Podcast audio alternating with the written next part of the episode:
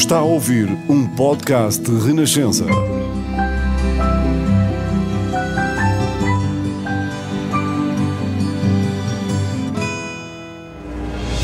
Novos caminhos estão abertos à democracia em Portugal, de vitória do 25 de Abril. Esta hora marca a vitória da liberdade no nosso país. Que cada nova geração tenha uma vida mais digna de ser vivida. Não podemos consentir que os fascistas voltem ao poder onde quer que seja. Dos que amam a justiça e a paz.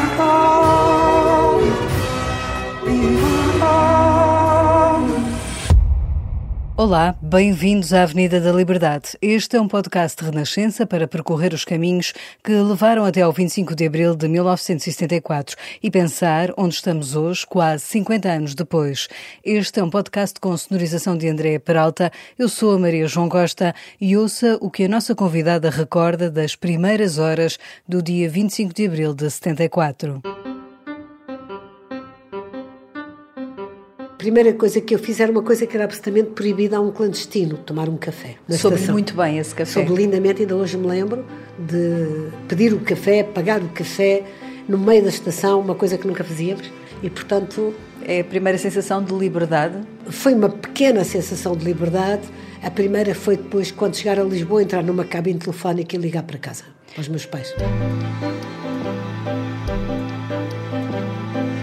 A dona desta voz já abraçou várias causas políticas, foi comunista e social-democrata. Nasceu em Coimbra em 1949, mas viveu a infância no Porto. As suas raízes de família burguesa, como diz, estão na Bairrada, onde teve um avô produtor de espumante nas Caves, Barrocão.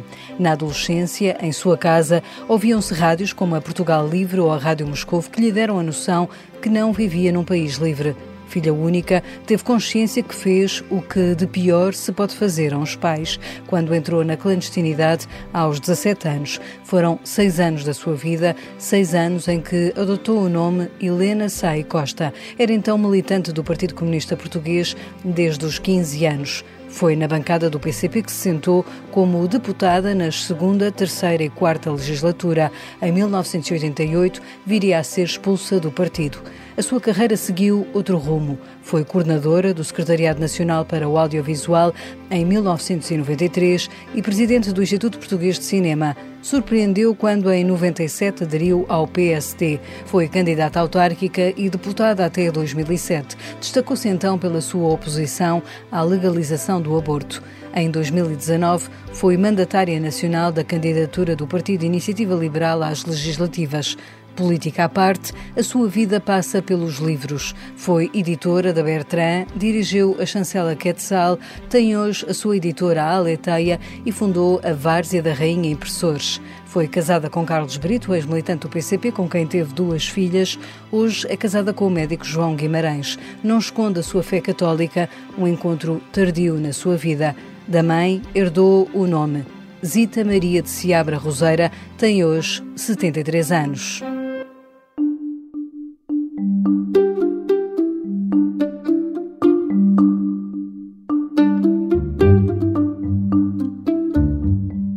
Bem-vinda ao Avenida da Liberdade, Zita Seabra.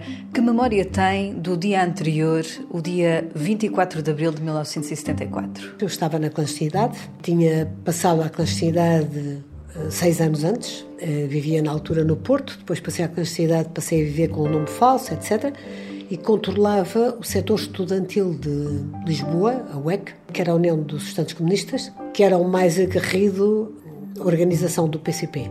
Estudantes comunistas marcavam a vida política nacional e marcavam a resistência de várias formas. Uh, sabia que ia acontecer um golpe, uh, vivia numa enorme ansiedade o que é que se iria passar, ia ser vitorioso ou não, entrávamos numa guerra civil, que é tudo isto foram momentos muito dramáticos.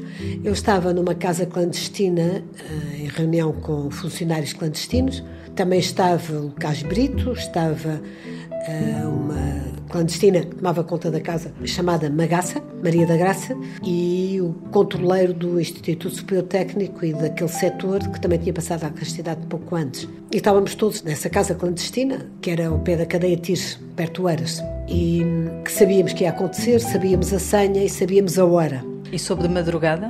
Uh, a Magaça e o outro que estava presente, o outro funcionário, não sabia. O Casbit e eu sabíamos. E, portanto, não conseguimos reunir coisa nenhuma. Estávamos ansiosamente a ouvir rádio e a jogar as cartas para ver se tocava a tal cantiga na Rádio Renascença que anunciava que o golpe ia sair.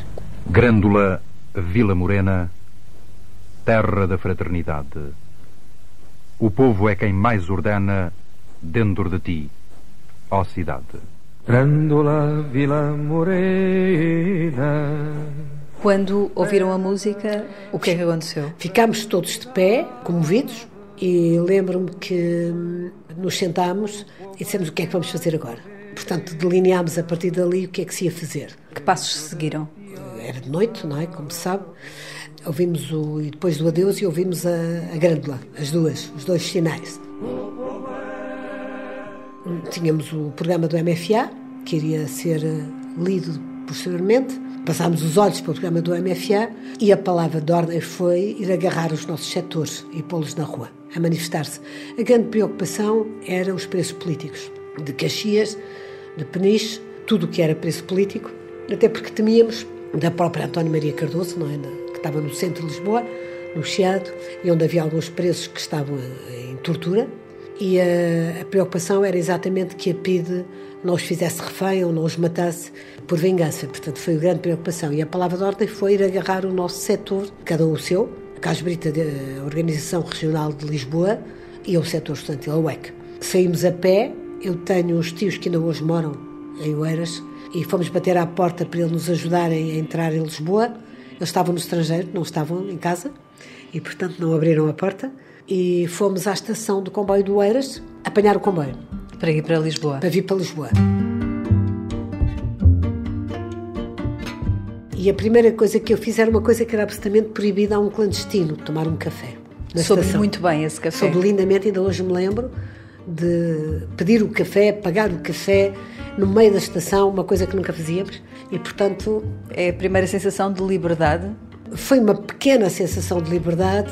A primeira foi depois, quando chegar a Lisboa, entrar numa cabine telefónica e ligar para casa, para os meus pais. Tinha passado seis anos na clandestinidade. Exatamente. Durante esse tempo, sendo filha única, não falou muito ou pouco falou com os seus pais? Dizer, mandavam correspondência de vez em quando, trocávamos cartas, mas muito esporádica, e tínhamos encontrado uma vez. E o que é que disse aos seus pais nesse telefonema, nesse disse dia? Disse que eh, a revolução estava em curso e que tivessem confiança que isto ia terminar bem. Isto é muito curioso porque nessa mesma altura uh, o Álvaro Cunhal estava, estava no exílio em Paris. Tinha vivido antes na Rússia, em Moscou, mas nessa altura, uns anos antes, tinha vindo para Paris. E quando houve aquela primeira pré-anúncio do 25 de Abril, que foi a coluna das Caldas, em março. Uh, o Cunhal uh, mandou uma, uma, indicações para o interior do país, dizendo que isto, um golpe militar, era uma aventura e que não podíamos entrar nisso porque não era seguro. E tinha feito mais, tinha convocado uma reunião do Comitê Central em março para se realizar na União Soviética. Essa reunião veio a realizar-se em Alhandra. É muito curioso porque nós que estávamos no interior e que havia contactos diretos com o setor militar, portanto com os, os militares que vieram a fazer o golpe, acreditámos e sabíamos que sim e que o Cunhal não tinha a mínima razão. Cunhal que estava em Paris não acreditou, achou que era um golpe aventureiro e que os golpes de Estado têm sempre como consequências ser derrotados. Como é que era uh, viver nessa altura? Quer dizer, a minha geração é uma geração que toda ela era revoltada, quer dizer, e todos, eu acho que quem não era ou, PC, ou do PCP comunista, ou do PCP-ML, ou do PCP-DML, ou do MRPP, por aí fora, não percebeu o que era a sua geração, porque era uma geração que queria liberdade. Havia dois motivos fundamentais para tudo o que era estudante a entrar na luta antifascista e haver muito poucos que ficaram de fora e que não deram por nada. Tem uma vida triste quem não deu por nada. Tínhamos dois fortes motivos. O primeiro era a questão da liberdade. Não fazia sentido nenhum as regras que eram aplicadas eh, em casa. Por exemplo, na minha família viajava muito, íamos frequentemente, passávamos as férias em França e tal. Via outra forma de, ver, de viver. De viver, de ler, de estar, de livrarias, de nada tinha a ver com isto, não é? Aqui a minha mãe, por exemplo, para ir ao estrangeiro tinha que ter a autorização do meu pai, num papel escrito. Nós no liceu tínhamos que andar sempre de meias, não era possível coisas ridículas. Os rapazes de gravata. Os filmes eram cortados. Por exemplo, eu só vi aquele famoso beijo do Casa Blanca depois de 25 de Abril. Porque a cena fundamental do filme, que é o mais bonito beijo do cinema, estava cortado. A seguir fomos todos ver outra vez o filme para ver uh, o filme completo. Portanto, havia uma... Uma interferência uma, no dia-a-dia. No dia-a-dia, uma censura. E o segundo motivo era a guerra colonial. Havia três guerras coloniais e o setor estudantil, o meu setor, era um setor bastante uh, vitimizado pelas guerras coloniais, porque nós sabíamos, quando acabavam o curso, ou desertavam, iam para Paris, ou para Bruxelas, ou para não sei quê, ou iam para a guerra, como oficiais milicianos, e portanto não podiam casar antes e depois se casavam antes iam as, com mulheres jovens e com os filhos miúdos. Havia uma ideia de futuro Angola, cortada, completamente condicionada. Cortada. Sim, não havia uma perspectiva de futuro e não era por não terem emprego ou por um emprego ser mal pago ou por não terem casa para onde ir, não, era por ir para uma guerra ou em Angola ou na Guiné ou em Moçambique. Os militantes comunistas, nomeadamente o meu setor, o estudantil, logo desde os anos 68, ainda com Salazar, quando Cunhal publica uma obra notável que vai influenciar muito o 25 de Abril, aí se decide que os militantes comunistas não desertam. Vão infiltrar o exército colonial. Isto deu uma discussão enorme no setor Dentro estudantil. do próprio PCP? Não. Dentro do próprio PCP, toda a gente aceitou, toda a gente achou fantástico e muito revolucionário, é muito trotskista, ir infiltrar o exército colonial onde deu foi na nossa luta ideológica com os maoístas, que fomos acusados, ainda há imensos papéis, ainda tenho imensos papéis a dizer isso, de ser pró-colonialistas e não sermos suficientemente contra a guerra colonial para não desatarmos. Mas essa posição foi fundamental para infiltrar o exército colonial.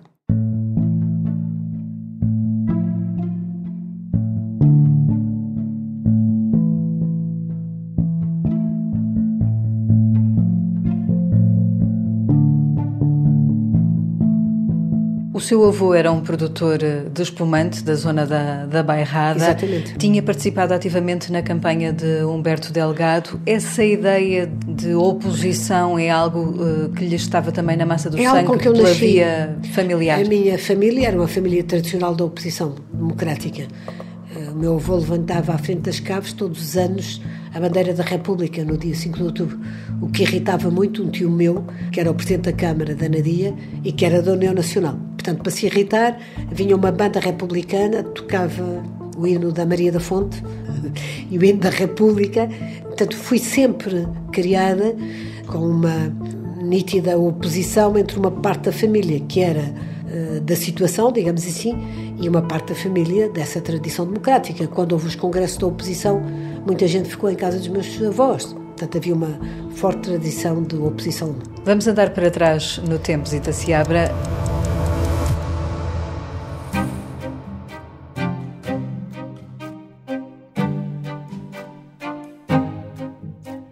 Como foi a sua entrada no partido? Era assim que era conhecido o Partido uh, Comunista Português? Ainda hoje dizem isso. Isso é muito totalitário. É uma expressão totalitária. Porquê? Porque nos países comunistas há só um partido, que é o Partido Comunista. Portanto, eu não gosto nada de usar a expressão o partido. Mas aqui podemos usar, porque era antes do 25 de Abril. Como é que foi essa sua entrada no entrada fundo? No Quem é partido. é que acaba por recrutar para o Portanto, é, isto vem muito de leituras. Eu li, na altura, aquilo que todos líamos. Nós só líamos livros proibidos, não é? E líamos todos. Os que tinham acesso? Toda a gente no, nos estudantes nessa altura tinha acesso, porque havia cooperativas livreiras em Lisboa e no Porto. No Porto era a Unicep. E as livrarias do Leão de Castro, da Europa América, por baixo da mesa diziam: oh, temos aqui um livro fantástico. E então eu li o livro proibido do Jorge Amado e disse: uh, Eu quero ser como estes, quero lutar, levar mais longe aquilo que já é uma tradição na família. E portanto comecei à procura de como é que havia de encontrar o Partido Comunista e encontrei logo. Toda a gente dizia, e os pais diziam, e toda a gente dizia, não, não se deve ir ao Café Piolho, porque aquilo é muito frequentado por comunistas, não se deve ir à Unicep e ao Cineclube, fui para isso tudo, passado pouco tempo estava recrutada para o PCP pelo pai do, do atual Ministro das Finanças, o pai de Fernando Medina, exatamente. Um, Edgar Correia. Edgar Correia. Durante esse tempo e, e, nessa entrada, digamos assim, acabou depois também por ter um, um, um olheiro um, da sua vivência dentro do partido. Claro, todos tínhamos um controleiro, era um clandestino também, e, e depois aconteceu uma coisa uh, dramática, antes de um 1 de maio, eu entreguei a uns estudantes das escolas comerciais, na altura eram as escolas comerciais, que tinham sido recrutados, ainda não havia o EC, era a Organização Estudantil do Partido Comunista, para irem distribuir para umas zonas operárias para apelar aos trabalhadores para se manifestarem no 1 de maio. No Porto não havia nenhuma tradição de manifestações de 1 de maio, havia de vez em quando assim umas escaramuças, de, também da oposição, mas não era propriamente como a zona de Lisboa ou a cintura industrial de Lisboa, era uma coisa diferente. Eles foram distribuídos de madrugada aos papéis e passaram por uma esquadra da polícia continuaram a distribuir, não sabiam que havia ali a GNR, e foram presos. E foram muito torturados para saber quem é que lhe tinha dado os papéis. Portanto, o objetivo da PID na altura era sempre chegar ao aparelho clandestino. Eu era legal, não é? E tive que passar à clandestinidade para não ser presa. Quando passa à clandestinidade, adota um nome falso, mas um nome hoje bem conhecido de uma pianista do Exatamente. Porto, a Helena Sai Costa. Sai Costa. Primeiro fui para a França para poder entrar e a PID não, não, não ter nenhum rastro de onde eu estava. Que idade é que tinha quando vai para a França? Tinha 17, ainda não tinha 18. Fui para a França com a indicação depois que iria estudar para a União Soviética. E, portanto, eu nunca fui à União Soviética antes do 25 de Abril, mas era esse o argumento e aquilo que os meus pais diziam sempre, é, ela está a estudar em Moscou. E para os seus pais foi fácil, foi com essa idade, ter saído? De repente, a filha única, eu fazia balé. Aliás, queria ser bailarina. Queria ser bailarina, exatamente. Frequentava o balé, frequentava o francês, frequentava o inglês, frequentava não sei o quê. Depois, de repente, larguei tudo e passei à universidade. Quando é que regressa depois a Portugal? Pouco tempo depois, seis meses depois, para vir eh, clandestina com o tal nome falso, um bilhete de identidade falso, com tudo falso. Que memória que tem de Álvaro Cunhal? Eu só conheci o Cunhal quando ele veio para o interior, a seguir ao 25 de Abril, quando todo o país o viu. Depois trabalhei com ele, muito perto, os anos todos, até sair do PCP. Eu saí em 1900, fui expulsa. Em 1988 89, era na altura do Bureau Político do Comitê Central, era a Comissão Política, e era do Comitê Central, e fui expulsa primeiro da, do Bureau Político, depois do Comitê Central e depois do PCP. Tive três expulsões. Era uma figura carismática? Cunhal era, claro, claro que era. Era um símbolo uh, e uma lenda Cunhal tinha uma vida terrível, tinha estado oito anos preso, a maior parte dos quais na penitenciária de Lisboa, em completo isolamento. E isto não é, não é fácil. Depois foi para Peniche e depois, a partir de Peniche, há a fuga dele de Peniche e volta à, à clandestinidade e depois vai viver posterior por razões de segurança ao ouvir. O que é que a atraía na figura de, de Álvaro Cunhal a partir do momento em que já tem também um contacto mais próximo com ele? Mesmo antes de ter esse contacto próximo, era obviamente o meu modelo. Era o exemplo, era o exemplo de todos nós, quer dizer, era uma figura mítica de revolucionário profissional, como ele dizia, filho adotivo do proletariado. Mas via nessa altura uh, defeitos também nele? nenhum, nenhum, obviamente que não. Eu, eu digo sempre que nunca fui dissidente antes de ser. Uh, via um modelo a seguir e um exemplo a seguir em todos os aspectos, na firmeza, na... e depois ele era, era sedutor, no sentido que era uma figura, além de mais, era bonito, quer dizer, não era propriamente tipo Brezhnev. e, portanto, tinha todas as condições para ser um líder de referência do PCP.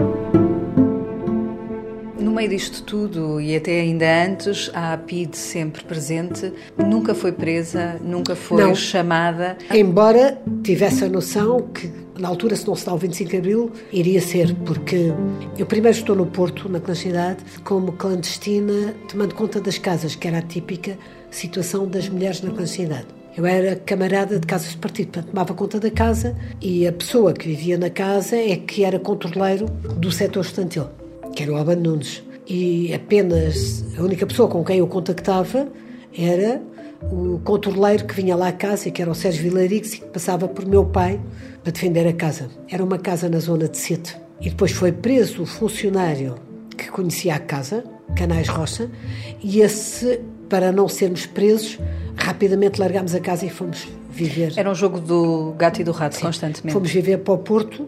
Na altura eu aluguei um quarto, o outro camarada que vivia comigo alugou outro quarto noutro sítio para não sermos perseguidos e depois viemos a alugar uma casa assim na Praia da Madalena, onde eu vivi depois os últimos, os últimos anos da clandestinidade em que estive no Porto. Ser camarada da casa do partido é terrível, porque eu estava fechada, não via ninguém, quer dizer, saía à rua, fazia, tentava fazer a aparência de uma vida normal, mas não falava com ninguém. Eu lembro que uma altura tive uma dor de dentes, tive que ir ao dentista, fiquei contentíssima, é a única vez na minha vida que eu gostei de ir ao dentista, porque ia ver gente, ia ver pessoas, ia falar com alguém, era uh, absolutamente terrível.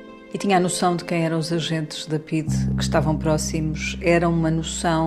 Não se tinha. Tinha-se a noção de que havia agentes da PID, não sabíamos quem é que estava próximo. Quer dizer, se tomava muitas medidas. Quando esse camarada que estava na casa saía, tomava muitas medidas para entrar na casa, para não ser perseguido por um PID no caso de ser denunciado. Por exemplo, o que é que faziam? Faziam cortes, nunca se ia direto. Ia ao Porto ter uma reunião e depois ia de caminhonete a um sítio muito longe, depois apanhava um comboio noutro sítio, depois apanhava outra caminhonete, e depois apanhava outra caminhonete e ia para casa. Portanto, havia sempre cortes para ter a certeza que a PID não perseguia. Eh, eu tenho, aliás, uma história fantástica nesse período. Eu venho da, da casa, portanto, vou alugar um quarto e alugo o quarto através dos anúncios do, do JN, do Jornal de Notícias.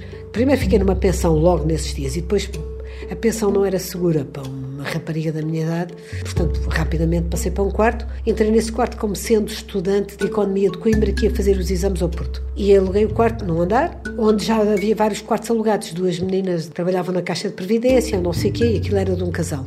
Estava eu nessa casa quando um dia o dono da casa chega à casa e diz: uh, Vim a casa buscar a pistola. E eu estava treinada para não responder logo, não é? E disse, o que é que ele vai buscar a pistola? O que é isto? E à noite perguntei-lhe, então vai buscar a pistola para quê? Para que é que precisa de uma pistola? E ele disse-me que era da PID, da Defesa Civil do Território, e que tinha acontecido qualquer coisa para Lisboa e eles tinham, tinham ficado todos de prevenção. É o dia em que o Salazar cai da cadeira em que ainda não se sabia, o país ainda não sabia, não é? O que é que tinha acontecido, mas eles tinham entrado todos de prevenção. E de repente eu percebo que estou a viver numa casa alugada em casa de um PIT. E o que é que se faz nessa situação? Também já tinha treino, nós éramos treinados. Telefonei de uma cabine para um contacto que eu tinha do setor estudantil e digo-lhe eh, para ele vir ter comigo. E, portanto, peço-lhe o seguinte: vais a Coimbra, mandas para esta morada um telegrama a dizer a tua mãe está muito mal, está no hospital, vem já. Umas horas depois recebi o telegrama lá em casa, mostrei o telegrama, comecei a chorar, deixei tudo lá e fui para Coimbra, aluguei outro quarto, não é, noutro sítio. Passado uns dias voltei à casa a buscar as minhas coisas, toda vestida de preto, dizendo que tinha que ir embora porque tinha falecido a minha mãe e, portanto, não ia ficar na casa. E foi assim que eu saí de casa de Pedro.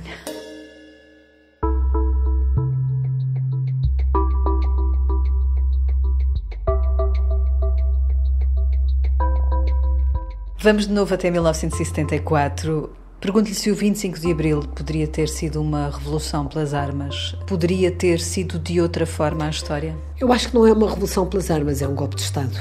Os militares que estavam a fazer a guerra colonial viram as armas, mudam de campo. E, portanto, quando viram as armas contra o regime, uh, o regime não, não, aguentou. E não houve resistência, uh, felizmente, uh, pouco, ainda morreu uma ou duas pessoas, mas não, não deu aso a uma guerra civil, que era um dos grandes perigos da altura, e os presos saíram todos em liberdade. Ainda houve ali negociações, porque a certa altura só saíam os presos que não tinham crimes de sangue, mas depois saíram todos. Tanto em Peniche, mais tarde, como logo antes em Caxias. Dá-se mais tarde uh, o 25 de novembro de 75. Este período entre o 25 de abril e o 25 de novembro de 75 é um período muito conturbado. Como é que viveu esse, esse tempo? É simples explicar com uma imagem que toda a gente percebe.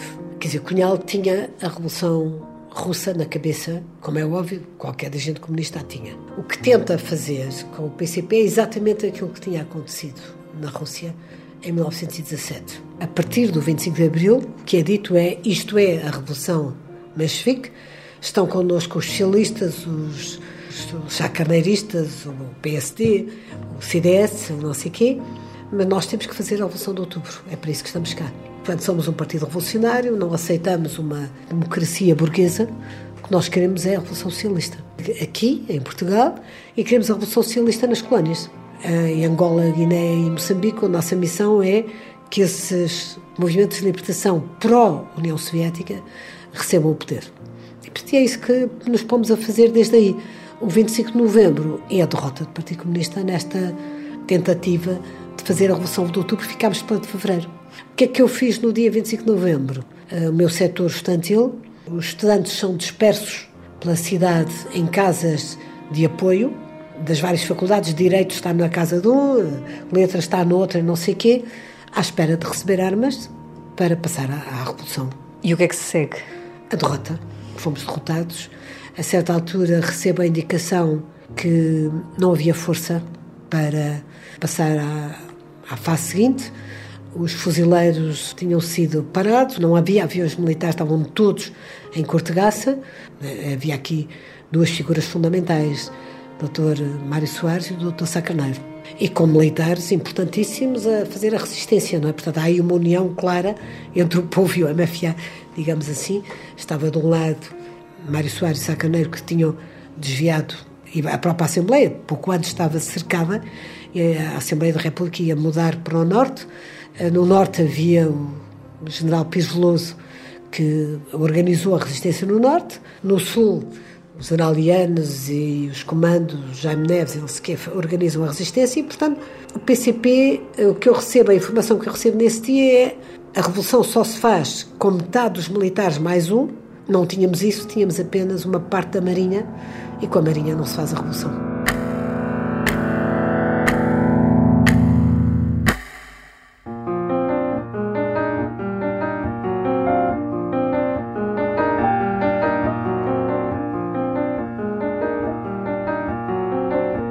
Estamos hoje em 2023. O que é que sente que falta cumprir de Abril? Abril cumpriu-se no aspecto fundamental que foi a liberdade. Ganhámos todos a liberdade, instituiu-se contra o PCP, mas institucionou isso, e contra os setores mais radicais das Forças Armadas, institucionalizou-se uma democracia parlamentar e o país caminhou para as primeiras eleições da Constituinte. Eh, foi a primeira derrota, aliás, do PCP, foi não caiu eleições e arranjou todos os pretextos para não haver, mas as eleições fizeram-se. O PCP foi reduzido ao tamanho que realmente tinha e depois de, do 25 de novembro realizaram-se as eleições para a Assembleia da República e o país caminhou calma e serenamente para a democracia e para a institucionalização de um regime parlamentar, democrático, normal, com o fim de das loucuras que se tinha feito entre o 25 de abril e o 25 de novembro, nomeadamente a ocupação das terras com a reforma agrária as nacionalizações de toda a indústria, a banca, etc.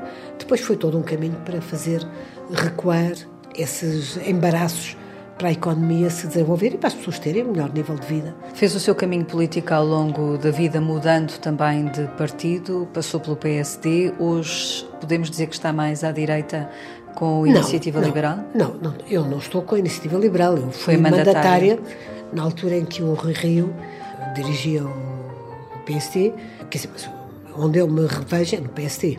E acho que faz falta uma corrente forte liberal em Portugal, porque do 25 de Abril nós herdamos coisas muito positivas, fundamentais, a liberdade, o fim da censura, não sei quê, pluripartidarismo, tudo isso, e orgulho muito de ter contribuído para isso, portanto não haja qualquer espécie de dúvida, eh, e ter sido antifascista.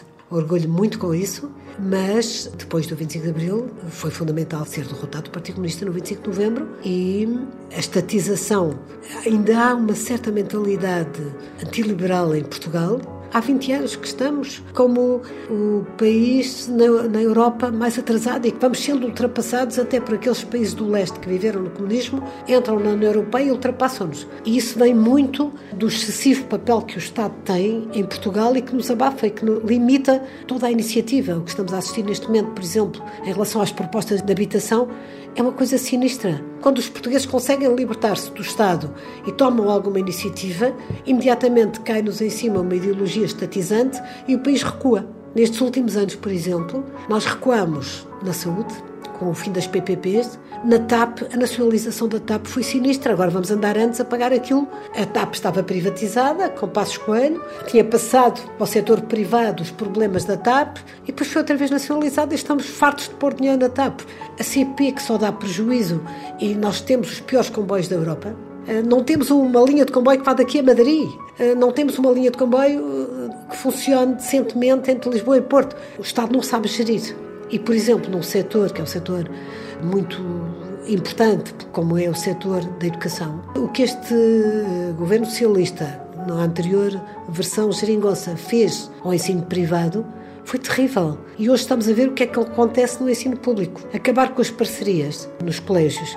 Eu tenho uh, trabalhado muito na zona de Óbidos, Caldas da Rainha. Havia um colégio privado, Rainha Dona Leonor, onde todas as mães tinham os filhos, porque aquilo tinha, tinha música, tinha balé, tinha ginástica, tinha não sei quê. As mães deixavam as crianças de manhã e iam buscá-las às 5 da tarde ou às 6 da tarde. E, portanto, as pessoas que trabalhavam comigo, que eram mulheres, estavam absolutamente descansadas, que os filhos estavam entregues. Acabaram com a parceria. O que é que aconteceu? Estas crianças tiveram que mudar para o ensino público, sem opção, sem alternativa, e as mães têm que ir a correr à uma da tarde buscá-las à escola para as levar ao ATL, para depois ir a correr buscar ao ATL para levar não sei onde, e depois se querem balé à parte, se querem música, têm que os ir lá levar, que isto não faz sentido nenhum. Mas acha que a direita hoje em dia tem capacidade, está em estado uh, de poder assumir o poder? Claro que acho. E claro que acho que as ideias liberais fizeram um progresso. Já toda a gente percebeu que no ensino, na TAP, na, na saúde, que isto foi tudo um disparate estes anos. Perdemos estes anos e estamos a perder o brutal investimento que a Europa faz em Portugal e que não vai repetir. Não é? E nós não saímos de pobrezinhos. E, portanto, somos sempre os últimos. Qualquer dia somos ultrapassados pela Albânia. Gastamos mal os fundos europeus que entram aqui, tirando o tempo de Cavaco Silva, tirando o tempo de Passos Coelho, e o Passos Coelho foi muito pouco tempo e foi com a Troika, não há investimentos que permitam dizer a economia vai progredir, vai melhorar. Não, quer dizer, continuamos a ser um país pobrezinho de ajudas, sem investir naquilo que pode levar o país a desenvolver-se e a progredir. Ao mesmo tempo, preocupa o crescimento da direita mais extremista do Chega? Não, não me preocupa nada. Me preocupa muito mais. Uh, repara, uh, há uma direita extremista que progrediu pela Europa inteira uh, e que fez o contraponto com a, a, o extremismo da extrema-esquerda, nós estamos a ver a posição que tem o Partido Comunista neste momento, que é absolutamente brutal e chocante em relação à guerra da Ucrânia. E estão no governo há pouco tempo e toda a gente diz do líder antigo e do atual são pessoas muito humanas. Muito humanas aonde? Como é que pode ser humano quem vê todos os dias as crianças da Ucrânia numa tradição sinistra comunista, porque isto não é a primeira vez que a Rússia faz isto, já fez isto aos às crianças espanholas depois da Guerra Civil de Espanha, levou-as para lá e reeducou-as. Depois houve movimentos mundiais para salvar essas crianças. Agora levaram as crianças para a Rússia, para as reeducar. O que é isto? Não, e morrem pessoas todos os dias. Eu recebi uma família ucraniana refugiada em casa. Estiveram que era uma professora universitária de Kiev, com uma filha mais velha, que depois passou para a casa do meu filho em Madrid, está a fazer um MBA em Madrid. Elas regressaram. Elas querem viver na Ucrânia, não querem ser refugiadas e estou sempre à espera que um dia elas possam vir cá de férias e eu gosto muito de viajar de comboio, possa fazer com elas de Kiev até Odessa, que é uma linha de comboio que eu nunca fiz e gostava muito de fazer.